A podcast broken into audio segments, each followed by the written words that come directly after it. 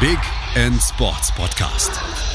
Wissenswertes aus der Welt des Sports mit Patrick Hoch auf meinsportpodcast.de.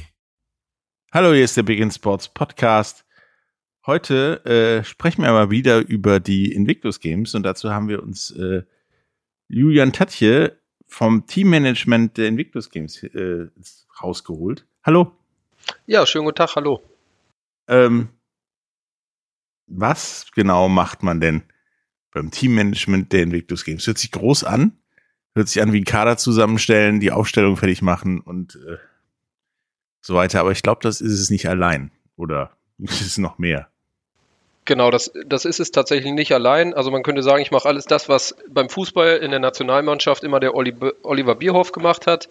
Äh, letztendlich sind wir im Teammanagement, also wir gehören zur Sportschule der Bundeswehr in Warendorf. Ähm, ich bin da in der Gruppe Sporttherapie nach Einsatzschädigung und im Prinzip bin ich mitverantwortlich dafür, dass wir, wie du schon gesagt hast, ähm, das Team zusammenstellen, also den Kader, die Athleten auswählen. Äh, das machen wir in so einer Art Teamkonferenz. Da kommen wir später bestimmt zu. Ich bin zuständig dafür, dass wir dann die äh, Maßnahmen auf die Invictus Games hinplanen. Das können Trainingslager sein für das ganze Team. Das können Trainingslager für einzelne Sportarten sein. Das können Familienwochenenden oder Familienmaßnahmen sein. Das sind Aufgaben, die mit, mit der Kommunikation mit dem Veranstalter sozusagen zusammenhängen. Das geht über Registrierung, über Visa beantragen, Flüge buchen, Bekleidung beschaffen, äh, diverse Hausmeistertätigkeiten nenne ich das immer, äh, bis dann letztendlich vor Ort so ein bisschen ähm, die Personalplanung, also welcher Trainer, welcher Coach, welcher Masseur ist wann, wie, wo und welche Athleten müssen ähm, ja wohin. Das sind so die Haupttätigkeiten. Also quasi Mädchen für alles um rund um das Team Deutschland bei den Invictus Games. Ganz genau, das trifft es eigentlich ganz gut. Mädchen für alles, ja. Ähm, nun waren ja schon Invictus Games durch die Pandemie verzögert bis gefühlt vor den nächsten Invictus Games. Ähm, wie war das denn so in Den Haag? Warst du da schon Teammanager oder noch nicht? Genau, ich, ich bin im Prinzip war ich schon äh, oder bin ich seit den allerersten Invictus Games im Bereich Trainer oder Teammanagement tätig. Ich habe mir eine Auszeit gegönnt in Sydney, da hatte ich äh, andere Aufgaben in der Bundeswehr, aber sonst war ich tatsächlich bei allen Invictus Games dabei. Ähm, auch in Den Haag. Ähm, das war, wie du gerade sagtest, ähm, sehr befreiend, dann doch da endlich anreisen zu dürfen da wir uns im Prinzip schon 2019 auf die Games vorbereitet haben. Die sollten ja damals 2020 stattfinden, äh, durch Corona dann zweimal verschoben. Ähm, das war ein Kraftakt für uns alle, weil man einfach über einen sehr langen Zeitraum wo man nicht genau wusste, in welche Richtung geht's, wann findet, wann kann was stattfinden, in welcher Form kann es stattfinden, war so meine größte Herausforderung, das Team mehr oder weniger bei Laune zu halten, zusammenzuhalten und weiter den Fokus auf die Invictus Games aufrechtzuerhalten, weil die Athleten und Athletinnen tatsächlich ja nicht dauerhaft bei uns hier in Warndorf sind, sondern quer in der Republik in ihren Dienststellen Dienst leisten, in den Bundeswehreinheiten ähm, und deswegen nur für einzelne Zusammenziehungen zu uns nach Warndorf kommen. Also musstest du quasi die ganze Zeit den Ball hochhalten, bis dann endlich mal grünes Licht war. Ja, ganz genau. Wir haben äh, mehrere Videokonferenzen gemacht, damit man auch irgendwie so, so ein bisschen Teamzusammenhalt weiterhin aufbaut. Es sind leider ein paar Athleten dann wieder ähm, ausgefallen durch die Verschiebung, die dann nicht mehr teilnehmen konnten. Dadurch musste man neue Athleten ins Boot holen und um dann irgendwie so quasi virtuell einen Teamzusammenhalt noch zu festigen, haben wir dann unter anderem Videomeetings genutzt, diverse E-Mails, Nachrichten und genau, haben versucht, den Ball hochzuhalten, ja. Hat sich denn eigentlich äh, noch irgendwas in der Teamzusammensetzung geändert, während der Ball hochgehalten werden musste? Oder war das im Großen und Ganzen das, mit dem ihr ursprünglich hinfahren wolltet? Nee, das, also das Kernteam, also von, von den 20 Max, Max-Athleten, die wir quasi äh, registrieren durften, von den, von dem Kernteam hatten wir 15, schätze ich, im Jahr 2019 schon ausgewählt und dann sind durch die Verschiebung, durch die zweimalige dann halt einzelne Athleten ausgefallen. Also nicht gesundheitlich, sondern organisatorisch, äh, irgendwie andere Vorhaben, Versetzungen, Auslandseinsätze, Heirat, Hausbau, was alles so gibt im Leben, ähm, wo dann einfach andere Schwerpunkte verfolgt wurden und da haben wir dann einfach Athleten nachnominiert und die versucht ins Team zu integrieren. Okay, ähm, ich meine, dann, dann da gab es ja eine Verzögerung von, von ja, zwei Jahren. Ähm, und dann seid ihr nach Den Haag gefahren. Wie erfolgreich war das denn und wie definiert sich überhaupt Erfolg bei den Invictus Games? Weil so richtig kompetitiv, dass es dann nachher wirklich um Medaillen geht und das der Gradmesser ist, ist das ja nicht. Genau, das stimmt. Ähm, die Invictus Games selber haben so eine Art ähm, ja, Code of Conduct, also so eine Art ähm, Firmenphilosophie, was die Invictus Games bedeuten. Und da sagen die selber, dass tatsächlich die sportlichen Wettkämpfe nur zehn Prozent des Gesamt-Invictus Spirits ausmachen. Und das ist auch genau das, was so unsere ähm, Philosophie im deutschen Team im Prinzip ausmacht. Uns geht's weder um ähm, bestimmte Leistungen, um, um Kadernormen oder auch nicht um Medaillen. Ähm, daran misst sich bei uns der Erfolg nicht. Bei uns sind das, ist das im Prinzip eher die Art und Weise, wie dann der einzelne Athlet für sich gesehen die Invictus Games meistert und vor Ort mit den diversen Stressoren umgeht. Also vor Ort ähm, kann man sich das im Prinzip so vorstellen, es sind sehr lange Tage, es gibt einen Haufen an Eindrücke, an, an, an äh, Reizen, an Stressoren, dass neben dem Wettkampf natürlich, dass in der Öffentlichkeit stattfindet, dass da Zuschauer äh, Tickets für äh, kaufen und, und auf den Tribünen äh, Stimmung machen. Das ist, sind, sind Presse- und Medienanfragen, ähm, das ist ja die Wahrnehmung in der Öffentlichkeit, das ist das ähm, Wahrnehmen von den ganzen anderen Nationen mit zum Teil ja heftigsten ähm, Verwundungs- oder Verletzungsmustern. Ähm, und da geht es auch ganz viel darum, ja, womit können die einzelnen Athleten umgehen, womit nicht. Erkennen die das selber? Haben die dann irgendwelche Techniken, damit umzugehen? Ähm, wenden die das an? Und wie schaffen wir es als Team, dort vor Ort zu bestehen? Also der Teamzusammenhalt ähm, vor Ort, wie wir das vor Ort hinbekommen, dass wir weiterhin als Team zusammenhalten, das sind eigentlich so die, ich sag mal, die Erfolgsfaktoren, an denen wir dann den Erfolg messen. Also nicht, äh, wir haben 20 Medaillen beim Schießen und fünf beim, beim Laufen und was weiß ich was, sondern tatsächlich, dass das ja für alle ein guter, gutes Erlebnis ist. Genau. Und zielführend. Zielführend und das ist ähm, letztendlich, das sind ja alles ähm, Menschen, die da teilnehmen, die irgendwie ihr Päckchen zu tragen haben. Das sind entweder körperliche oder ich sag mal seelische ähm, Verletzungen oder Verwundungen. Und diese Teilnahme an den Invictus Games ist ja für viele nur ein wichtiger Schritt, aber es ist nur ein Schritt auf dem Weg der Rehabilitation. Also die ist ja mit den Invictus Games nicht automatisch ähm, beendet. Das geht ja weiter. Ähm, insofern ist, ist es ähm, ja für uns ein Erfolgsfaktor, wie diejenigen da diese Invictus Games meistern, wie sie da individuell bestehen und dass sie das auch für sich als Schritt in die richtige Richtung ähm, vor Ort wahrnehmen.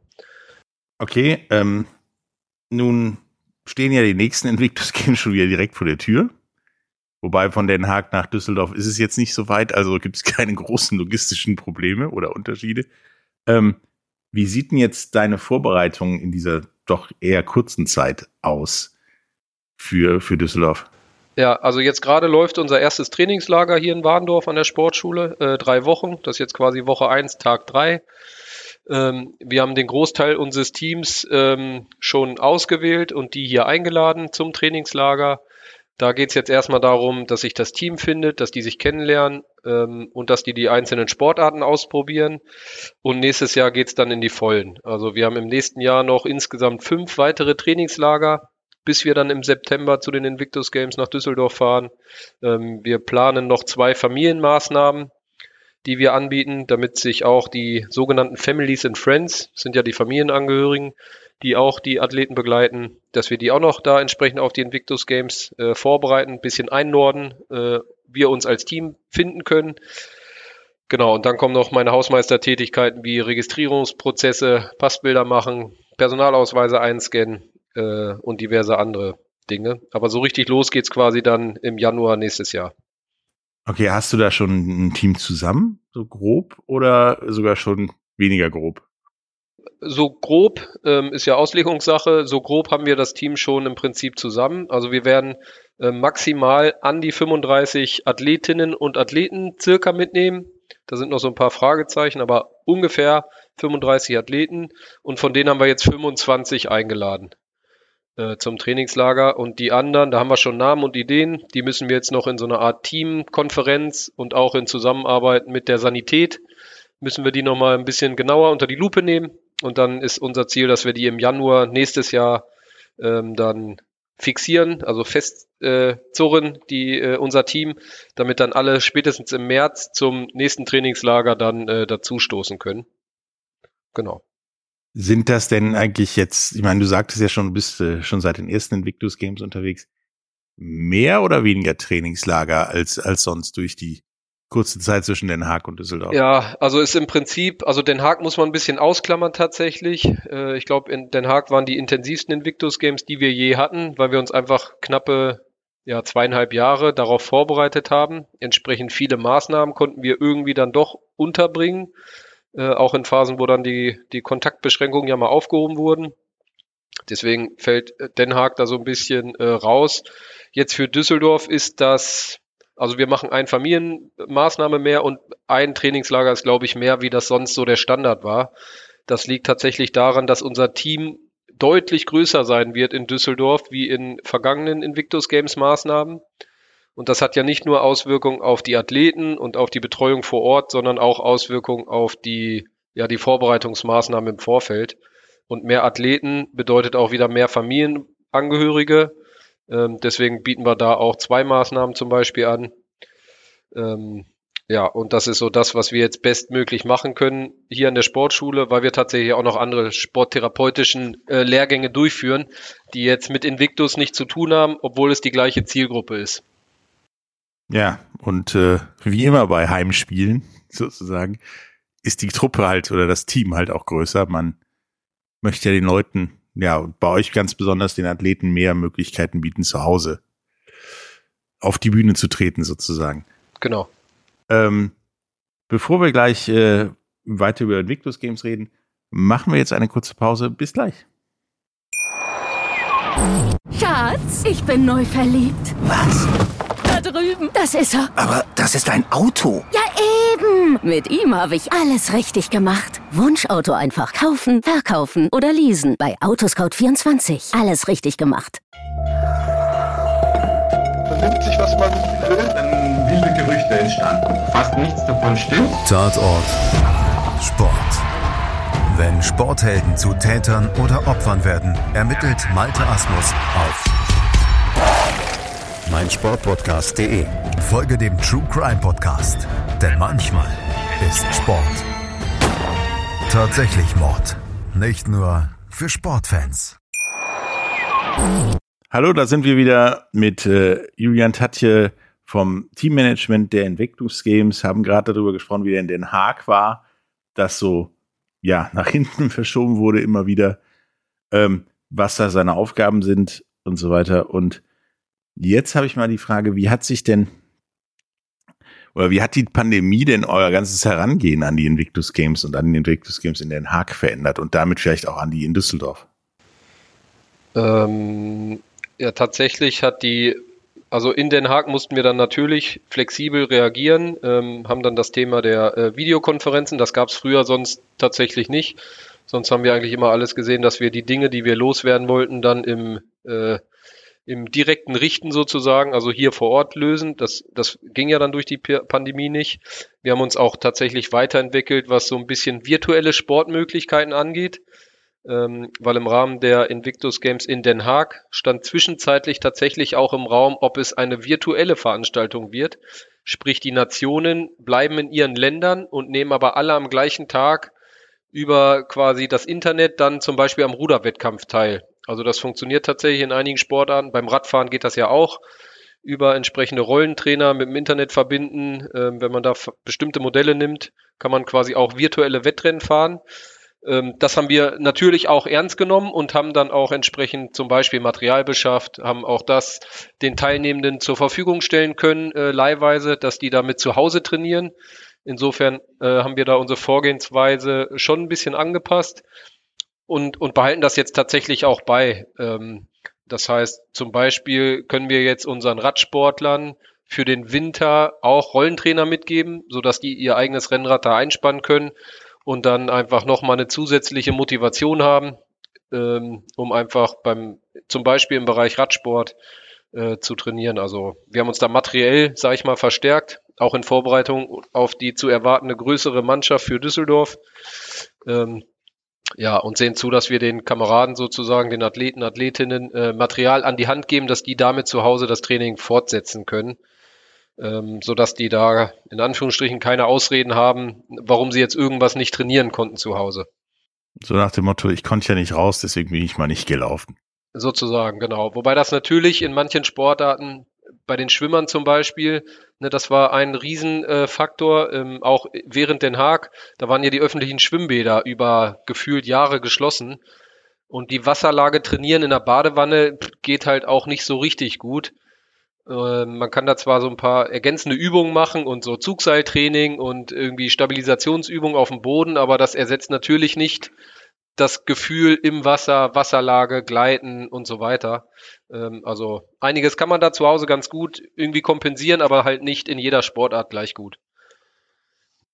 Ja, und jetzt äh, könnt ihr das Virtuelle wieder ja, weniger machen und äh, ja, relativ normal euch auf äh, Düsseldorf vorbereiten.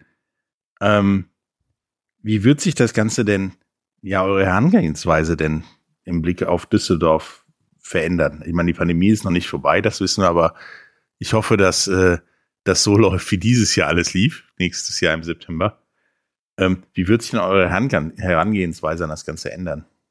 Ähm, also in Bezug auf jetzt ähm, Corona und Pandemie ähm, halten wir uns natürlich an die, an die gültigen Bestimmungen, die dann in Deutschland gelten, beziehungsweise die Bundeswehr macht da unter anderem ja dann auch nochmal eigene bundeswehrweite Vorgaben, was irgendwelche ähm, ja, Corona-Maßnahmen angeht. Die werden wir dann natürlich äh, umsetzen. Also wir testen uns jetzt zum Beispiel aus Eigenverantwortung gegenüber unserem Team auch jetzt schon wieder äh, täglich mit, mit entsprechenden Selbsttests. Ähm, ja, wir teilen Masken aus. Wir achten natürlich schon so weit wie das geht auf Abstände, wobei wir uns hier schon auch als Team finden wollen. Ähm, und jetzt für Düsseldorf machen wir darüber hinaus gezielt nichts, was jetzt irgendwie in, in Richtung Corona äh, geht. Da versuchen wir einfach, also da ist unsere jetzige Herausforderung einfach die Größe des Teams, der zu erwartende Medienrubel und Fokus, ähm, in dem wir stehen werden, weil wir einfach Gastgeber-Team sind ähm, und suchen da jetzt schon im Prinzip Unterstützer oder haben die auch schon für uns identifiziert, weil wir natürlich ein, eine Vielzahl an, an Funktionspersonal brauchen, um dann diese Riesentruppe an Athleten und Familienangehörige auch vernünftig vorzubereiten und dann vor Ort zu begleiten. Wie, ich meine, du sagtest gerade Medientrubel. Ähm, ist wahrscheinlich jetzt auch dein Job, äh, den Athleten das erste Mal oder irgendwie sowas wie Mediencoaching angedeihen zu lassen? Oder äh, lässt du die einfach mal reden? Nein, das, das machen wir nicht mehr. Ähm, das in der Vergangenheit ähm, sind das dann durchaus auch Momente, die, die den einzelnen Athleten zumindest tageweise auch wieder einen Schritt zurückbringen können, wenn, wenn man die einfach so auf die Medienmenschen loslässt. Und das meine ich gar nicht böse oder despektierlich gegenüber Medien. Ähm, aber manchmal ist man dann doch von der einen oder anderen Frage ein bisschen überrumpelt. Und wenn man da halt äh, in, bei den Den Haag eh schon ein bisschen reizüberflutet ist, dann ja noch das eigene Päckchen trägt und man dann noch mit Fragen konfrontiert wird, auf die man sich nicht vernünftig vorbereiten konnte, ähm, dann ist das oft eine unglückliche Situation oder kann das eine unglückliche Situation werden. Deswegen werden wir im März beginnend ähm, ja so eine Art Mediensensibilisierung machen, Interviewtraining, äh, quasi hier in Warndorf im geschützten Raum. Das haben wir auch in Den Haag schon gemacht, was sehr gut angenommen wurde. Es kommen jetzt nächste Woche tatsächlich schon die ersten Medienvertreter ohne Kamera und ohne Mikrofon, die schon mal sich vorstellen, wer sie sind, welche Projektideen sie im Kopf haben. Dann können die mit den Athleten, Athletinnen gemeinsam Kaffee trinken oder auch nicht. Dann können die sich quasi so ein bisschen schon mal beschnuppern und kennenlernen. Ähm, aber mit der eigentlichen Medienarbeit beginnen wir dann tatsächlich erst im März, wenn dann auch das Team in Gänze feststeht. Und dann bekommen die im Vorfeld noch so eine Art Medientraining, Mediensensibilisierung, genau. Also das ist schon wichtig, ähm, weil wir müssen ja bedenken, das sind ja, teilweise schwerst traumatisierte Athleten und nicht ja Leute, die, die da ihre Freizeit mit verbringen, den Sport zu treiben und nach Olympia wollen. Sondern der Grund der Invictus Games ist ja ein tatsächlich anderer. Ähm, nun hast du gesagt, du bist schon seit ewig und drei Tagen gefühlt dabei. Ja. Wie haben sich denn die, die Invictus Games mal abgesehen von dem ganzen Pandemie-Hickhack, äh, verändert seit 2014? Ähm, also ich durfte ja schon äh, mehrfach, wenn nur kurz, den Duke of Sussex äh, wahrnehmen. Und der sagte selber mal, dass die 2014 die Invictus Games erstmal ohne große Strategie und Zehn-Jahresplan ins Leben gerufen haben, ähm, sondern das erstmal gemacht haben nach dem amerikanischen Vorbild, sage ich mal, und dann selber überrascht waren ja von dem Output. Und es hat sich ja dann erst so nach und nach so ein gewisses, ich sag mal, Regelwerk verstetigt. Zum Beispiel, dass die Invictus Games Corona ausgeklammert alle zwei Jahre in einem festen Turnus äh, stattfinden sollen, dass es bestimmte Auswahlkriterien gibt, an die sich die Nationen halten sollen. Ähm, die Disziplinen ähm, sind gestiegen, beziehungsweise es sind immer mal neue Disziplinen dazugekommen. Jetzt in äh, Düsseldorf wird es ja die Sportart Tischtennis sein. Ähm, ich glaube, die äh, Kanadier hatten mal ähm, ja im Prinzip Para-Eishockey, ähm, sodass so jede Nation so ein bisschen ihre eigene Disziplin, wenn sie Gastgeber ist, auch mit einbringen darf. Ähm, die Nationenanzahl ist höher geworden. Also ich glaube, die Athleten, die sind annähernd gleich bei plus minus 500 geblieben. Aber die einzelnen Nationen sind gestiegen. Wir hatten jetzt in Den Haag, waren neu und zum ersten Mal dabei Belgien und Südkorea. Und jetzt nächstes Jahr ähm, werden Kolumbien und Israel ja dieses, äh, die Invictus Family sozusagen erweitern. Ähm, ja, und es ist insgesamt viel professioneller geworden und hat sich da schon entsprechend weiterentwickelt. Wobei es auch schwer ist, die Invictus Games untereinander miteinander zu vergleichen. Ähm, dadurch, dass die ja immer in einem anderen Land stattfanden, gibt es da natürlich auch immer so ein bisschen ortsabhängig, ortsabhängige Unterschiede. Also ich glaube, in London sind wir mehr Bus gefahren als alles andere, ähm, weil in London in der Rush Hour im Bus, äh, da stand man dann halt mal zwei Stunden und in Den Haag war im Prinzip außer das Schwimmen alles fußläufig erreichbar. Düsseldorf wird es ja auch wieder so ein One-Location-Konzept sein, sprich, dass alle Wettkämpfe äh, alle Trainings, alle wichtigen Ereignisse im Prinzip dann im Bereich der Merkur Spielarena stattfinden werden. Was natürlich für Zuschauer, für Athleten selbst, für die Betreuer ähm, ja ein sehr großer Vorteil ist, weil man dann sich besser aufteilen kann, fußläufig alles erreichen kann. Wir müssen nicht eigenbeweglich sein, das sagt man bei der Bundeswehr ja immer. Also wir können uns da voll und ganz auf die angebotenen äh, Shuttlebusse konzentrieren und dann verbringen wir den Tag im Bereich der Wettkampfstätten und können abends zurück. Das war in anderen Invictus Games anders. Wie gesagt, nicht zwingend besser oder schlechter. Das liegt dann einfach an, an den entsprechenden äh, ja, Gastgeberorten. Gegebenheiten quasi. Ähm, wie hat sich denn dein Job im, im Teammanagement von, ja, wir machen einfach mal und gucken, was passiert, bis ja den, den großen Heimspielen jetzt äh, verändert? Oder eigentlich gar nicht? Ähm, ja, es hat sich ein bisschen verändert. Ähm, insofern, als dass wir tatsächlich 2014 relativ blauäugig da natürlich hingefahren sind. In, äh, ja, ich, sag, ich nenne es mal Sportanzügen der zweiten Wahl, äh, sind mit militärischen Lufttransport geflogen, mit so einer Transall. Für die, die das nicht wissen, da sitzt man im Prinzip drin wie in so einer Fußballumkleide und guckt sich gegenüber an. Ähm, ist jetzt nicht das komfortabelste Luftfahrzeug, ähm, was wir haben, aber das war trotzdem ein Abenteuer ähm, konnten direkt aus Münster nach äh, London zu dem Militärflughafen fliegen, ähm, haben dort natürlich das erste Mal dann den Duke of Sussex äh, wahrnehmen dürfen, kennenlernen dürfen. Ähm, also da waren wir von, von vielen Dingen einfach überrascht. Also waren viele. Also es gab einen Eröffnungsabend, da hatten wir im Prinzip ein Privatkonzert von den Foo Fighters. Äh, da waren wir auch als, als Funktionspersonal alle auch schon ganz schön ergriffen und nicht überfordert, aber auf jeden Fall ins kalte Wasser geschmissen. Und mit der Zeit hat man natürlich jetzt sehr viele wichtige Erfahrungen gesammelt. Ähm, angefangen von, wie laufen Eröffnungszeremonien ab, was passiert, ähm, wenn die Ministerin oder jemand aus dem Bundesministerium uns besucht. Äh, da gehen wir vom Staff viel gelassener um. Äh, viel entspannter um und, und das wirkt sich halt dann auch auf die Athleten aus, wenn die wissen, ah, die haben das hier alle schon zigmal gemacht. Wenn die das sagen, dass das alles nicht so wild wird, dann kann ich dem schon äh, Glauben schenken und denen vertrauen. Ähm, insofern hat das natürlich die Arbeit ein bisschen entspannt. Die Tätigkeiten an sich sind tatsächlich immer die gleichen. Ähm, und auch jetzt in Düsseldorf habe ich außer mich um mein Team zu kümmern, was deutlich größer wird, aber jetzt keine weiteren, ich sag mal, Aufgaben im, im Bereich der Invictus Games selbst, weil dafür gibt's ja einen eigenen, ja, eine eigene Dienststelle sozusagen, die sich dann um die Durchführung äh, kümmert, wobei wir da schon auch im, im regen Austausch sind. Also im Prinzip bleiben die, die, die Eckpunkte wie Eröffnungsfeier und so weiter immer gleich. Beziehungsweise ist wahrscheinlich sogar professioneller geworden. Ähm, und der Rest bleibt wie immer unvorhersagbar wahrscheinlich. Ja, einige Dinge sind tatsächlich einfach unvorhersehbar und, und fremdgesteuert. Hm, auch die Zeremonien, da hat sich tatsächlich auch wieder die Invictus Games ein bisschen weiterentwickelt. Also wir hatten 2014 äh, Überflüge von britischen äh, Jets.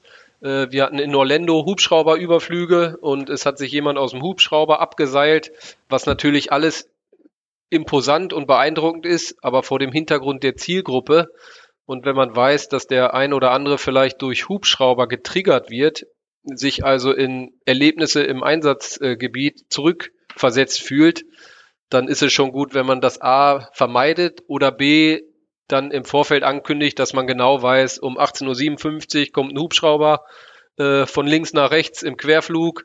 Um 19.03 Uhr kommen zwei kleine Stichflammen, weil dann irgendein, irgendwie Konfettikanone angeht. Ähm, also da sind die schon auch professioneller geworden, weil die wahrscheinlich gemerkt haben, oh, das war jetzt, das war zwar ein Spektakel auf der Bühne, aber für die Zielgruppe vielleicht nicht das zielführendste. Es war jetzt bombastischer, als wir das gedacht haben, quasi. Ja, genau, das Wort habe ich bewusst vermieden, ja. Stimmt.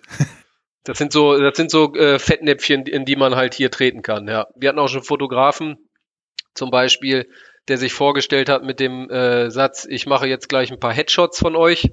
Auch das ist jetzt nicht die geeignete Einstiegsformel, um hier äh, sich Vertrauen zu Vertrauen zu gewinnen sozusagen, ja. Ja, da haben wir gerade am lebenden Objekt äh, mal exerziert, wie äh, die Fettnäpfchen so liegen und was da passieren kann. Ähm, vielleicht reden wir gleich nach einer kurzen Pause nochmal über Fettnäpfchen. Aber wir reden auf jeden Fall darüber nach, äh, wie man so ein Team organisiert und äh, wie das aussieht und wie man überhaupt da hinkommt nach Düsseldorf. Bis gleich. Schatz, ich bin neu verliebt. Was? Da drüben. Das ist er. Aber das ist ein Auto. Ja, eben. Mit ihm habe ich alles richtig gemacht. Wunschauto einfach kaufen, verkaufen oder leasen. Bei Autoscout24. Alles richtig gemacht. Hallo, da sind wir wieder ähm, mit Julian Tatje vom Teammanagement der Invictus Games. Und wir wollen jetzt mal darüber reden, wie ja man so ein Team zusammenstellt. Man hat das ja jetzt nicht wie den, wie die, wie, wie du meintest beim DFB, bei einer Nationalmannschaft, dass du Statistiken und Spiele auf Video hast, auf die du zurückblicken kannst, sondern du hast da Leute, die betreiben Sport aus therapeutischen Gründen.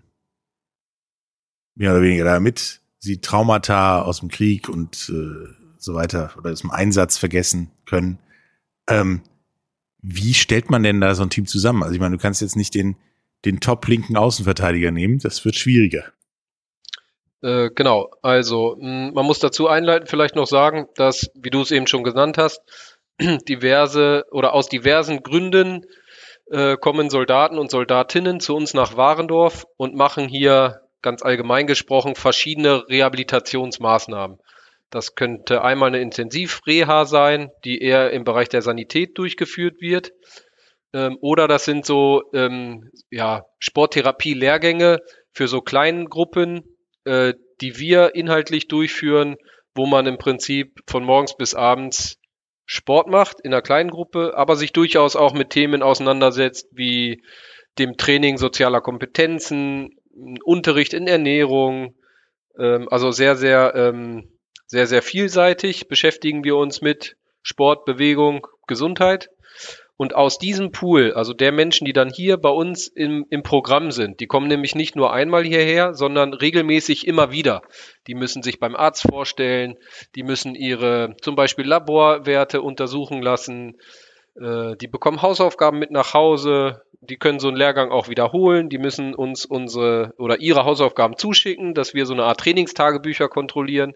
Und aus dieser Gesamtgruppe, aus diesem Pool, wählen wir dann Menschen aus, die nach bestimmten Kriterien für uns in ihrer Rehabilitation sehr, sehr große Fortschritte gemacht haben.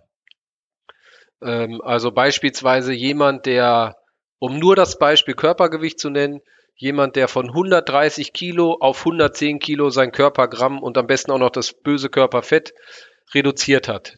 Ähm, der hat ja in dem Bereich einen sehr beachtlichen Erfolg erzielt oder jemand, der seine Leistungsdaten von 100 Watt auf 150 Watt steigert. Die nehmen wir eher mit, wie denjenigen, der eh schon BMI von, keine Ahnung, unter 20 hat, also schon athletisch einen Körperbau hat oder den, der eh schon 400 Watt tritt. Das heißt, so Leistungskriterien spielen da an sich äh, keine Rolle. Es gibt also keine, keine Kadernormen äh, wie beim DFB, dass man da irgendwas ähm, können muss, um die dann mitzunehmen. Wir bewerten dies, das eher nach verschiedenen Kriterien. Vom Ablauf ist es so, dass wir uns dann in so einer Art Teamkonferenz, die ich dann quasi irgendwie mit anleite, äh, zusammentreffen und dann bewerten zum Beispiel die Sportwissenschaftler bei uns, hat Müller, Meyer, Schmidt sein Trainingstagebuch geschickt? Hat er seine individuellen Ziele erreicht? Hat er seine Leistungsdaten verbessert, individuell betrachtet? Die Psychologie, also wir haben bei uns im Team äh, eine Truppenpsychologin und ein Truppenpsychologie-Feldwebel. Kurzum, diejenigen, die sich so um das seelische Wohlbefinden kümmern, die viele Gespräche führen, die auch die Sporteinheiten begleiten, die im, Bad, äh, im Bedarfsfall so eine Art Krisenintervention machen können ähm, die bewerten zu Müller, Meyer, Schmidt, ist derjenige mental stabil? Ist der emotional stabil? Ähm, hat der, verfügt er über soziale Kompetenzen? Ist das ein Teamplayer? Äh, ich gebe noch meinen Senf dazu, hat derjenige schon an irgendwelchen Sondervorhaben teilgenommen?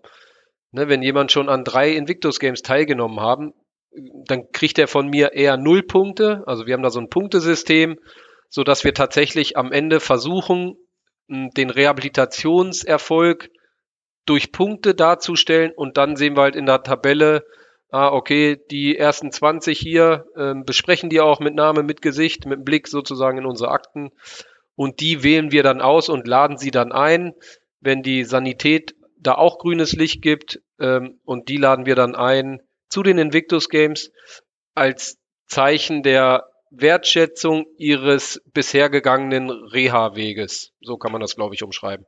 Also quasi wie, wie eine Belohnung für eine gut verlaufende oder ja, den Zielen entsprechende Reha. Ja, genau. Das soll so eine kleine Belohnung sein und natürlich auch weiter anspornen, ähm, weiterzumachen. Ne? Weil, wie gesagt, das sagte ich vorhin ja schon, ähm, mit den Invictus Games endet ja nicht die Rehabilitation. Das ist oft ein, ein sehr langer Prozess. Ähm, bei manchen ja nun mal auch lebenslang. Also der Rollstuhlfahrer ähm, oder der, der mit dem amputierten Bein, das, das Bein wächst ja nicht mehr nach. Ähm, also der wird lebenslang einfach einen Rehabilitationsbedarf haben, wie auch immer der genau dann aussieht im Einzelfall. Ähm, aber der muss natürlich auch nach den Invictus Games weiter dranbleiben. Wie ist das denn? Ich meine, das ist klar Teil des Rehabilitationsweges, schwierigeres Wort. Ähm, zu den Invictus Games am Ende des Tages zu fahren. Wenn du dann da, ich sag mal in Anführungsstrichen, in der Vorrunde scheiterst, ist das für viele eine Motivation, beim nächsten Mal erst recht dabei zu sein und eine Runde oder vier Runden sogar weiterzukommen? Oder reicht das zumeist? Also es ist nicht, also es ist selten so, dass jemand in der Vorrunde scheitert, weil wir bewusst, also wir sagen, ich rufe jetzt nicht Müller, Meier, Schmidt an und sag, du, schade, wir haben neulich über dich gesprochen, du fährst jetzt übrigens nächstes Jahr nicht mit zu den Invictus Games, sondern wir gehen die Liste von oben nach unten und sprechen ja nur die gezielt an, die wir ähm, ja von denen wir glauben, dass die da gut hinpassen würden. Und dann ist es immer wieder so, dass natürlich auch Teilnehmer, die bei uns im Programm sind, den, die klären wir ja auch auf über welche Vorhaben gibt es, weil das können ja einfach Ziele in der Ferne sein, auf die man hinarbeitet und hintrainiert. Und die fragen dann schon, hier, ihr, ihr stellt doch gerade das Team zusammen und kann ich da auch noch mit und finde ich einen Platz? Und ähm, dann sagen wir halt oft, du, pass auf, du bist ja jetzt erst seit zwei Wochen hier im Programm. Du musst erstmal deine Hausaufgaben zu Hause machen, das quasi im Alltag umsetzen oder anwenden, was du hier gemacht hast. Dann kommst du ambulant nochmal ein, zweimal zu uns und äh, zu den Ärzten äh, führst da nochmal Gespräche, ne? dann messen wir nochmal, ob die Leistung auch in die richtige Richtung geht. Äh, bei mentalen Problematiken muss natürlich irgendwie bewertet, betrachtet werden, ist derjenige denn mental stabil? Ähm, weil jetzt hier so in einer Kleingruppe Sport machen in Warndorf auf der einen Seite und auf der anderen Seite dann mit ja, 100 Leuten im Team Germany nach äh, Düsseldorf zu fahren und bei der Eröffnungszeremonie einzumarschieren und dann später irgendwie in einem äh, politischen, parlamentarischen Bereich auch noch den Duke of Sussex die Hand schütteln, das sind schon nochmal zwei Extremwelten. Ähm, und dazwischen bedarf es ganz viel Vorbereitung, Einstellung, Training, ähm, um da hinzukommen. Deswegen vertrösten wir dann manchmal welche, aber wir rufen jetzt nicht gezielt an und, und sagen, hier übrigens, du bist leider noch nicht dabei. Also ist tatsächlich die Teilnahme an Invictus Games ein Zwischenziel in dem, im Reha-Prozess.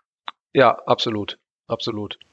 Ähm, ich meine, da haben wir jetzt schon oft drüber gesprochen, dass die Leute haben ja alle immer irgendwas zurückbehalten aus ihren Einsätzen, mental, körperlich, wie auch immer. Ähm, nun sind, glaube ich zumindest, die Leute, die zu den Victus Games fahren, relativ stabil in ihren Traumata und Empfindungen und so weiter. Aber wahrscheinlich gibt es da ja noch äh, Dinge, die komplett unvorhergesehen passieren können. Wie zum Beispiel, keine Ahnung, dass irgendwo eine Tür knallt und plötzlich liegen alle auf dem Boden. Ja, ist richtig. Ähm, äh, also es gibt immer Dinge, sogenannte Trigger. Das sind, ähm, das, das können Gerüche sein, Situationen, Geräusche, was du gerade gesagt hast mit Knallgeräusch. Das können irgendwie Einsatzsirenen ähm, sein, Hubschrauber, Überflüge, äh, Feuerwerk oder auch bestimmte Gerüche. Die lassen sich natürlich nur schwer verhindern. Ähm, sowas greifen wir natürlich in den Trainingslagern auf und ähm, versuchen dann die teilnehmenden Athleten und Athletinnen dann natürlich schon mal darauf vorzubereiten, was vor Ort passieren kann, wie sich was darstellen kann. Wie, wie du schon sagtest, die meisten sind entsprechend so mental stabil, dass die dann auch ihre Skills haben. Also es gibt von irgendwie ein kleines Fläschchen mit Riechsalz oder Ammoniakfläschchen oder ein Gummiband, was man sich so am Handgelenk einmal wieder auf die Haut schnippen kann ähm, haben die Teilnehmenden verschiedene Techniken, Atemübungen, ähm, wo die sich selber so ein bisschen auch wieder kontrollieren können. Ähm, wenn das Momente sind, wo die überfordert sind, genau dafür ist ja dann sozusagen unsere, ja, ich nenne es jetzt mal Seelenfeuerwehr dabei, obwohl das Wort wahrscheinlich deutlich ähm, nicht dem gerecht wird, was die Truppenpsychologie bei uns macht. Wir haben diverse Truppenpsychologen und Truppenpsychologie-Feldwebel, die dann auch in Düsseldorf unser Team begleiten. Die zum Beispiel bei einer Eröffnungszeremonie werden wir uns im Team vom Funktionspersonal, wir sitzen in der Regel dann auch mit bei den Athleten und werden uns so verteilen, dass jeder von uns quasi so eine Handvoll Athleten dann auch im Blick hat. Und während dann die Athleten hoffentlich die Show auf der Bühne genießen, sind wir anderen Trainer und wie gesagt in erster Linie die Psychologen damit beschäftigt, unsere Athleten, unsere Schäfchen sozusagen selber ein bisschen im Blick zu haben, ähm, um dann im Bedarfsfall auch mit denen rauszugehen äh, und die äh, irgendwie zu beruhigen. Und auch da ist die Invictus Games entsprechend professionell geworden. Es gibt nahezu in jeder Wettkampfstätte und auch in den Orten dann der Zeremonien gibt sogenannte Quiet Rooms. Also Räume, die auch ausgeschildert werden, die wir auch vorher dann abgehen, dass jeder weiß, wo die sind wo man sich einfach zurückziehen kann, wenn mal alles zu viel ist. Und da ist in der Regel dann auch vom Veranstalter aus, ich sag mal, entsprechend fachkundiges, geschultes Personal. Wenn es richtig gut läuft, auch noch eine, eine Kaffeemaschine, ein bisschen Wasser und ein bisschen Obst, wo sich dann die Kameraden auch zurückziehen ähm, und pausieren können oder einfach eben direkt an die frische Luft gehen. Das hängt dann, wie wir auch schon sagten, immer ein bisschen von den örtlichen Gegebenheiten ab. Also ist das tatsächlich so, dass ich meine, viele assoziieren ja bei den Invictus Games das mit, mit, mit Olympischen Spielen und so weiter ähnlich, dass da tatsächlich Sachen nicht passieren sollten oder auch passieren, die bei normalen Olympischen Spielen passieren, wie großes Feuerwerk, äh, Brimborium und so weiter, weil das eventuell die Athleten triggern könnte. Ja, Genau, also am, also wenn man mich fragen würde, würde ich immer sagen, am liebsten vermeiden. Ich kann natürlich verstehen, wenn irgendwie vom Veranstalter Sicht auch man, wie, wie schon gesagt, so, so ein gewisses Spektakel da ähm, äh, bieten möchte für die Zuschauer, für die Sponsoren und so weiter, ähm, dann ist es halt sehr hilfreich, wenn man einfach am besten minutiös weiß, wann passiert genau was. Also dass einfach keine unvorgesehenen äh, Überraschungsmomente kommen. Also bei den Invictus Games haben wir täglich ein Team-Meeting, also mit jedem Athleten, jedem Trainer, jedem Funktionspersonal, wo wir dann immer nochmal ganz dezidiert sagen, was passiert am nächsten Tag. Da kriegt auch jeder Athlet dann äh, von mir so ein, so, ein, so ein kleines Tagebuch sozusagen, wo die Abläufe des nächsten Tages dann auch skizziert sind, dass sich da jeder schon am Vorabend mental darauf vorbereiten kann. Ja, im Falle von Zeremonien sind unsere Truppenpsychologen, also zu denen gehören neben den Taschentüchern, falls man Tränchen fließt, gehören da einfach in, in die persönliche Ausstattung sozusagen Gehörschutzstopfen, dass wir die verteilen können noch, dass man einfach da so ein bisschen prophylaktisch schon in so eine Eröffnungszeremonie reingeht, weil man nicht genau weiß, was kommt dann in welcher Lautstärke vor allem auch. Aber uns persönlich und auch den meisten Teams ist am meisten geholfen, wenn, wenn die das einfach vorher wissen, dass die ihren Frauen und Männern sagen können, morgen Zeremonie 19.05 Uhr Feuerwerk, 19.06 Uhr Feuerwerk, Ende.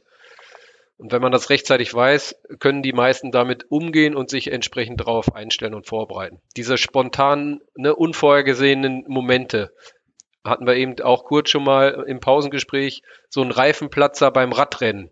Das ist halt dann äh, schwieriger. Also die unvorhergesehenen Dinge sind die großen Probleme und äh, ja. eigentlich muss, müssen die Invictus Games ja komplett strukturiert verlaufen, um optimales ja, Ambiente zu schaffen. Am liebsten ja, aber spätestens wenn dann, äh, und auch das ist jetzt so ein Erfahrungswert, äh, spätestens, ich sag mal, wenn äh, Prominenz aus Politik, Gesellschaft, Wirtschaft irgendwie uns besucht und irgendwelche Ehrengäste, spätestens dann wird so ein bisschen turbulenter. Auch das ist oft nachvollziehbar. Ähm, da, da spielen ja dann auch irgendwie Sicherheitsaspekte eine Rolle. Äh, aber auch da haben wir mittlerweile die Ruhe und die Gelassenheit, äh, dann mit unserem Team das entsprechend auch diese Termine wahrzunehmen und zu meistern, so dass das für alle Athleten auch ein, ein positives Erlebnis war, wenn man dann dem einen oder anderen äh, Würdenträger die Hand schüttelt, noch ein Selfie macht, äh, vielleicht einen Coin überreicht bekommt, ne, so dass das für alle auf jeden Fall äh, ein, ein, schönes, positives, unvergessenes äh, Erlebnis hoffentlich bleibt. Ähm, nachdem wir jetzt gerade darüber geredet haben, wie du so ein Team zusammenstellst und dass das im Prinzip ja auch ähm, eigentlich primär ein therapeutischer Zweck ist, zu den Victus Games zu fahren. Für mich stellt sich trotzdem die Frage, wie sind denn die Aussichten auf Düsseldorf so rein sportlich gesehen? Ähm, du meinst jetzt, äh, ob wir, wie viele Medaillen wir holen, oder? Ja, nee, das, es gibt ja keine Medaillen, aber äh, also Medaillen gibt schon, aber die sind für uns äh, nicht relevant, nicht ausschlaggebend. Genau. Nein, wie, genau. wie denn meinst du denn ähm, für die Leute, die ihr jetzt so schon im Team habt, ja, bringt es die wirklich weiter oder sind da vielleicht auch welche bei, die sagen, äh, ja auch zu Hause bleiben können? Das also das kann immer passieren, äh, nach unseren Prinzipien Hoffnung und Glaube. Ähm, Glaube ich und hoffe ich das allerdings nicht, weil tatsächlich bei aller Vorbereitung auf diese Invictus Games ähm, und so gut wir hier manche Dinge simulieren können, diese Gesamtheit an Emotionen, die können wir ja dann hier doch nicht im Kleinen abbilden. Und ähm, ein Großteil von unserem Team, die waren jetzt ja schon Anfang September bei dem One Year to Go bei dem Event in Düsseldorf, wo quasi so der Countdown für äh, noch ein Jahr eingeleitet wurde, wo wir schon äh, eine Bootstour hatten, den Duke äh, of Sussex plus Begleitung kurz kennenlernen durften, die Hände geschüttelt haben, Geschenke überreicht haben. Und da haben die schon, also man musste mehrfach den Kameraden sagen und auch den Angehörigen, es waren auch Angehörige schon dabei, also dem musste man öfter sagen, hier, ihr könnt die Kinnlade wieder hochmachen, ähm, weil die da schon sehr beeindruckend fanden, also ja, diese Atmosphäre zu spüren und, und äh, gerade diejenigen, die jetzt zum allerersten Mal bei den Invictus Games werden, die werden alle sagen, hu, dass das so wird, auch so intensiv, habe ich nicht erwartet. Also die Masse wird danach Urlaub nehmen, vermutlich, um das erstmal auch alles in Ruhe zu verarbeiten. Und auch das sprechen wir schon im, im Vorhinein an. Aber ich gehe schon davon aus, dass für, äh, für die Masse das ein unvergleichliches Erlebnis wird. Ähm, und auch die Wiederholer. Also wir haben ein paar im Team, die schon mal an den Victus Games teilgenommen haben. Das ist so für die Gruppenharmonie immer ganz gut, weil man dann sagen kann, hier, ne, ihr habt da auch so ein paar alte Hasen, haltet euch an die, die wissen schon so ein bisschen, wie das läuft und wie das funktioniert. Das ist nochmal was anderes, ähm, wie wenn ich das quasi äh, sage oder, oder jemand anders von dem Funktionspersonal. Aber im, im Großen und Ganzen werden die da alle äh, noch monatelang danach von zehren und mit Sicherheit. Also ich habe heute noch Kameraden, jetzt einer hat in Den Haag, der durfte die Megan anfassen, also ihr die Hand geben. Und wenn ich den heute noch frage, wie war es in Den Haag, dann grinst er bis zu den Ohren ne, und schwärmt, wie toll sich die äh, die Frau vom Duke of Sussex äh, angefühlt hat. Also, also der hat sich schon, die Hand bis heute nicht gewaschen. Ja, ja, so ungefähr. Ne? Also das bleibt schon hängen. Oder auch, wie gesagt, so, also so viele kleine Geschichten, die wir einfach vom Team Den Haag im Kopf behalten haben. Ähm, jemand von unserem Team, ein Athlet, der gesagt hat, ne, geht mir weg mit Medienanfragen, da will ich gar nichts mit zu tun haben. Warum auch immer, das ist ja sein gutes Recht, dass man die Einstellung hat. Und der hat dann während der Schwimmwettkämpfe den Bundeswehrmedien ein Interview gegeben und hat geschwärmt und ist gar nicht mehr aus dem Erzählen rausgekommen.